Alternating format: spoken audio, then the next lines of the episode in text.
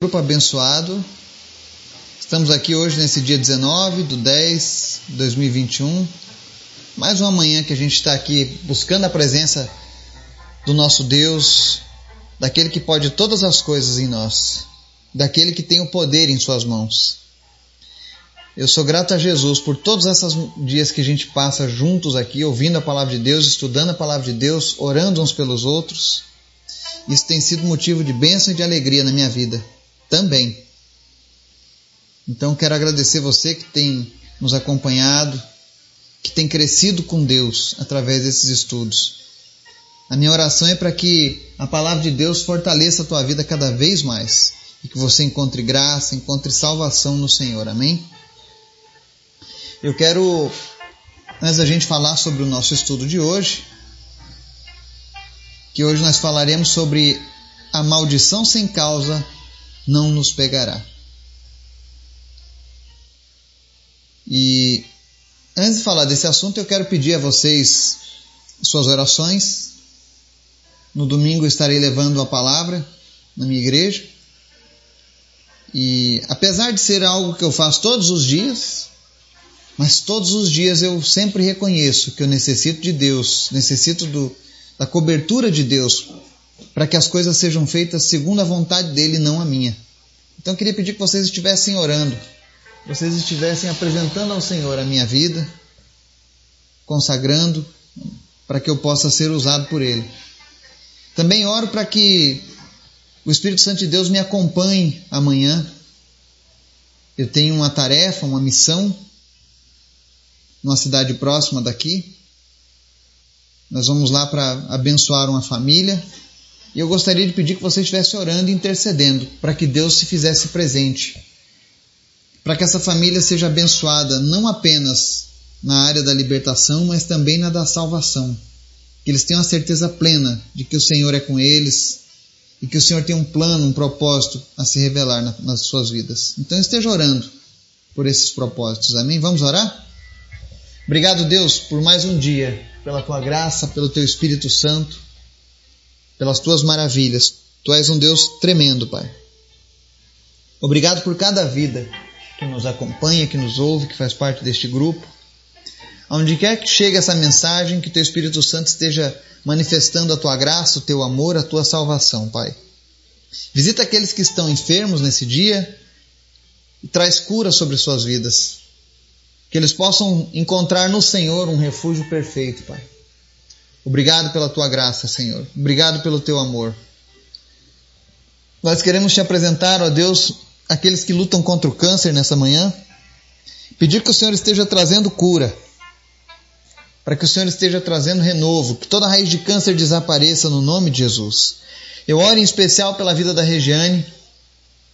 Nós oramos, ó Deus, para que o teu Espírito Santo faça um milagre. Nada é impossível para ti, Jesus. Visita ela lá no seu leito de enfermidade. E em nome de Jesus, Senhor, faz o teu sobrenatural. Faz aquilo que é impossível aos olhos do homem, Pai. Mas remove agora toda a raiz de câncer, em nome de Jesus. Te apresento também o irmão da Marce, que está com câncer no sangue também. Nós oramos agora, Deus, para que todo o sangue seja filtrado agora pelo poder que há no nome de Jesus. E todo câncer que se encontre nesse sangue desapareça agora em nome de Jesus. Que ele seja milagrosamente curado, Pai. Oro também pela vida do Ed, que está internado na UTI com Covid, para que o Senhor fale com ele, para que o Senhor fortaleça o seu organismo nesse momento e que a Covid deixe ele, em nome de Jesus. Que ele não tenha nenhuma sequela. Visita todos aqueles que ainda lutam contra a Covid, Pai. Em nome de Jesus, dá vitória para o teu povo. Eu oro também, Senhor, pela vida do Daniel e da Brenda. Oramos por esse casamento, pela completa restauração desse casamento. Oro também, meu Deus, pela vida da Vicky e pela restauração do seu casamento também, em nome de Jesus. Fortalece, Deus, os casamentos do teu povo em nome de Jesus. É o que nós te clamamos nessa hora. Te apresento também a saúde da Gloriene, que o Senhor esteja fortalecendo o seu sistema imunológico, trazendo cura para o seu corpo nessa manhã. e Espírito Santo, nos dá entendimento espiritual agora da palavra que será lida nessa manhã. Nos ensina, Jesus. Nos dá, Senhor, sensibilidade às tuas, às tuas palavras. Fala conosco, Pai. Revela-se em cada um de nós nessa manhã, Pai. Em nome de Jesus. Amém. Palavra de hoje, nós vamos ler hoje três capítulos diferentes da Bíblia. O primeiro está lá em Provérbios 26, do versículo 2, que diz assim: Como o pardal que voa em fuga e a andorinha que esvoaça veloz, assim a maldição sem motivo não pega. Outra versão da Bíblia diz assim: Como pássaro no seu vaguear e como andorinha no seu voar, assim a maldição sem motivo não encontra pouso. Amém? Essa palavra de Provérbios ela fala acerca de é necessário que haja uma brecha, um motivo, para que o mal se apegue nos nossos projetos, nos nossos propósitos, nos nossos sonhos. Jamais acontecerá de, de uma maldição sem causa vir até nós. Sempre há um motivo. E para a gente poder contextualizar melhor essa palavra, o livro de Deuteronômio, capítulo 18, do 9 ao 13, ele nos dá um exemplo do porquê de tantas maldições virem sobre o povo de Israel. O povo escolhido, o povo que foi tirado do, do, do, do deserto, que era escravo do Egito, mas que passou por tantos problemas ao longo da história. E às vezes as pessoas tem o costume de olhar apenas os problemas e dizer, ué, mas Deus não era com esse povo, por que, que eles passaram por tanto problema, né? Mas uma das coisas pelas quais tantas maldições vieram sobre Israel é porque eles tinham o costume de se deixarem levar pelos povos, pelas nações ao seu redor. Deuteronômio diz assim, versos 9 ao 13 do capítulo 18. Recomendações de Deus para o povo dele. Quando entrarem na terra que o Senhor, o seu Deus, dá a vocês, não procurem imitar as coisas repugnantes que as nações de lá praticam. Ou seja, Deus deu uma recomendação: olha, eu estou enviando vocês para uma terra prometida. Existem pessoas que moram nessa terra. Mas quando vocês chegarem lá, não imitem as coisas repugnantes que eles praticam. Não sejam seduzidos pelas suas ações, pelas suas religiões, pelos seus costumes, pela sua cultura. Foi isso que Deus disse para eles. E aí no verso 10 ele fala assim: Não permitam que se ache alguém no meio de vocês que queime em sacrifício o seu filho ou a sua filha. Ou seja, não deixem que cresça no nosso meio, no meio do povo de Deus, pessoas que queiram oferecer sacrifício de filhos, de pessoas. Aí ele segue: que pratique adivinhação. Deus sempre abominou as pessoas que fazem adivinhações. Infelizmente, hoje, em busca de uma espiritualidade, as pessoas têm, têm se dedicado à, à busca dos adivinhos. Quando alguém quer saber sobre o futuro, procura um adivinho. E Deus condena essa prática da adivinhação. Porque ninguém tem o poder de fazer isso. E ele diz: ou que se dedique à magia, ou faça presságios, ou pratique feitiçaria, ou faça encantamentos, ou seja, qualquer tipo de magia. Eu lembro que uma vez eu estava evangelizando uma adolescente ela me falava que a magia que ela praticava não era magia do mal, era magia do bem, ela era Wicca, era magia branca. E magia branca é do bem. Mas Deus está dizendo expressamente: não quero ninguém que se dedique à magia no vosso meio. Não existe magia boa. Ou é magia ou é bom. E Deus segue dizendo: também não quero pessoas que façam presságios. Sabe, essas pessoas que ficam fazendo presságios com runas, com búzios, com cartas. Deus não quer nada disso. Porque isso é errado. Deus condena essa prática. E aí ele segue: ou que pratique feitiçaria, ou faça encantamentos. Essas coisas não mudaram, Deus continua abominando até hoje. O que é praticar feitiçaria? O que é fazer encantamentos? Eu vejo em muitas cidades, nos postes ali do centro aqui da cidade, por exemplo, tem ali mãe fulana de tal, pai fulano de tal, encantamento para o amor, encantamento para os negócios, encantamento para isso, encantamento para aquilo, feitiço para trazer não sei quem, feitiço para amarrar casamento. Gente, Deus abomina essas coisas. Israel pagou um preço alto por ter se envolvido com essas práticas. E olha como a Bíblia é um livro atualizadíssimo. Ela não deixa dúvidas sobre quais práticas Deus abomina, ele mostra prática por prática. Porque tem pessoas que dizem, não, feitiçaria é diferente de encantamento ou de magia. Está dizendo as três. Feitiçaria, magia e encantamento. Não quero no meio de vocês. E aí Deus vai mais além ainda, ele diz: Olha, também não quero alguém que seja médium, que consulte espíritos ou consulte os mortos. Olha só. Deus deixa bem claro. A consulta dos espíritos é errada. A consulta dos mortos é errada. Ser médium é errado. A palavra de Deus ela não deixa margens para não, mas e se for um médium bonzinho? Eu sei que muitas pessoas que entram nessa prática religiosa. Eu tenho toda certeza, eu conversei com pessoas assim. Elas entram com a melhor das intenções, o interesse maior delas é, na verdade, fazer o bem e servir a Deus. Eu sei disso. Se você tem participado dessa prática, eu não estou falando isso para te condenar, pelo contrário, mas para te oferecer uma saída, uma libertação, para te oferecer algo verdadeiro que é Deus. Enquanto você persistir com essa prática, as coisas ruins virão sobre você. E talvez você diga: não, mas você não conhece, eu conheço. Eu estive na capital da magia negra, na capital do espiritismo, Codó, no Maranhão. E lá eu tive a oportunidade de falar de Jesus para um dos pais de santos.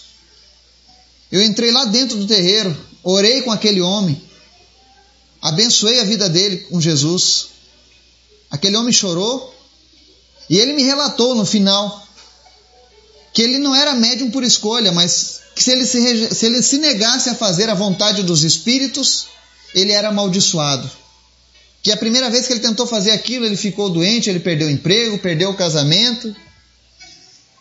E é por isso que a Bíblia diz que não existe maldição sem causa. Todas as vezes que ele praticava isso, ele trazia maldição para a vida dele. Porque são coisas que Deus abomina. São coisas que Deus não quer prática no meio do seu povo. E ele me falava no começo sobre os espíritos de luz, os espíritos do bem, e no final ele disse: Olha, esses espíritos são todos maus, porque eles batem na gente, eles pedem para a gente fazer coisas erradas, e se a gente não fizer, a gente sofre.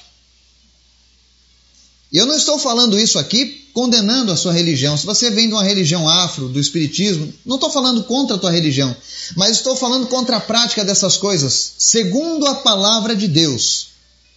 Deus abomina essas coisas. E olha o que diz aqui no verso 12: O Senhor tem repugnância por quem pratica essas coisas. Não é o Eduardo que está dizendo, não são os cristãos que estão dizendo, mas é a palavra de Deus. O Deus Criador de todas as coisas. O Deus que ama, mas que também é justo, está dizendo: Eu tenho repugnância por quem pratica essas coisas. Se você tem praticado magia, Deus tem, tem repugnância pela sua vida. Se você tem praticado presságios ou feitiçaria, Deus tem tido repugnância pela sua vida. E ele segue: no mesmo verso 12: E é por causa dessas abominações. Que abominações? Adivinhação, magia, presságio, feitiçaria, encantamento, mediunidade, espiritismo, consulta aos mortos, sacrifício de pessoas. Por causa dessas abominações que o Senhor, o seu Deus, vai expulsar aquelas nações da presença de vocês. Às vezes as pessoas dizem: ah, Deus foi tão maldoso, mandou matar e expulsar todo aquele povo lá dos, da terra dos cananeus, dos filisteus, né? Gente, Deus mandou fazer aquilo porque aquelas pessoas causavam repugnância em Deus com suas práticas. Não foi sem motivo que Deus expulsou aquelas pessoas, mas porque elas praticavam coisas que Deus abominava. E muitas vezes as pessoas estão sofrendo, estão tendo problemas em suas vidas, nada dá certo, nada avança, porque você tem vivido debaixo de maldições, porque você tem praticado coisas que são abominações ao Senhor. Eu não estou dizendo que todas as vezes que as coisas não dão certo é porque você está debaixo de uma maldição. Não, não é isso que eu estou dizendo. Mas eu estou dizendo que algumas vezes é necessário que nós tenhamos a sensibilidade espiritual e discernimento para ver se determinadas práticas que estamos fazendo não são por conta de dessas abominações. Talvez eu esteja fazendo algo que seja uma abominação a Deus. E aí não adianta eu ficar orando a Deus, ah Senhor, me livra deste mal, me livra desse problema, se eu continuo insistindo na prática. Nota que no primeiro versículo Deus fala assim: quando entrarem na terra que o Senhor Deus dá a vocês. Quando eu e você nos convertemos, quando nós aceitamos Jesus como nosso Senhor, nós entramos numa nova terra, porque nós estamos na dimensão do reino de Deus. Mas nós ainda estamos aqui nessa, nesse mundo físico. E ainda existem pessoas ao nosso redor com práticas que Deus abomina. E Deus diz: olha, fuja dessas práticas, faça diferente. Não imitem as coisas repugnantes que essas pessoas praticam. Deus fala muito claro que é repugnante isso. E não existe nada que você possa me dizer que venha encontrar respaldo bíblico de que essas práticas não são repugnantes aos olhos de Deus, porque é o próprio Deus quem está dizendo isso. Eu agradeço a Deus porque é Ele quem está dizendo isso. Porque se você estiver com raiva, porque se você se sentiu ofendido, eu tenho certeza que você não poderá se ofender com Eduardo. Porque essa palavra não é do Eduardo, mas sim do Deus Altíssimo. E aí Deus segue no final desse, desse versículo dizendo: permaneçam inculpáveis perante o Senhor, o seu Deus. Jesus hoje nos fornece a ferramenta necessária para ficar inculpável diante de Deus. O sangue de Jesus ele nos purifica, nos perdoa dos nossos maus caminhos, nos, dos nossos erros, dos nossos pecados. Então, se você quer se livrar dessas práticas repugnantes, convide o Senhor Jesus a fazer parte da sua vida. Convide Jesus a ser o seu Deus. E passe a viver para Ele. Ah, mas eu quero ser bem sucedido nos meus projetos. Provérbios 16, 3 diz assim: Consagre ao Senhor tudo o que você faz, e os seus planos serão bem-sucedidos. Deus não mente. Consagre ao Senhor o que você faz. Você tem consagrado a tua empresa ao Senhor? Você tem consagrado os teus estudos ao Senhor? Você tem consagrado a tua família ao Senhor, os teus filhos ao Senhor, a tua vida ao Senhor? Porque a consagração é o, é o primeiro passo a caminho da nossa santificação em Jesus. É eu mostrando para Jesus, Senhor, eu acredito na Sua palavra, eu confio na Sua palavra, e eu quero me dedicar pela Sua palavra.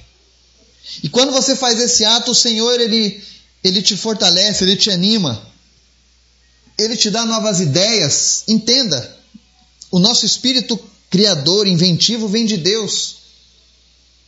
E quando nós precisamos, ele nos dá novas estratégias. Então, quer uma vida bem-sucedida, quer que os seus planos sejam bem-sucedidos, consagre tudo ao Senhor. Fuja das abominações que são praticadas na sociedade. Não se deixe seduzir, não se deixe enganar pela facilidade das religiões, mas se entregue totalmente a Jesus e você vai ter uma vida excepcional no Senhor. Que o Espírito Santo de Deus possa te acompanhar e te abençoar em nome de Jesus. Amém.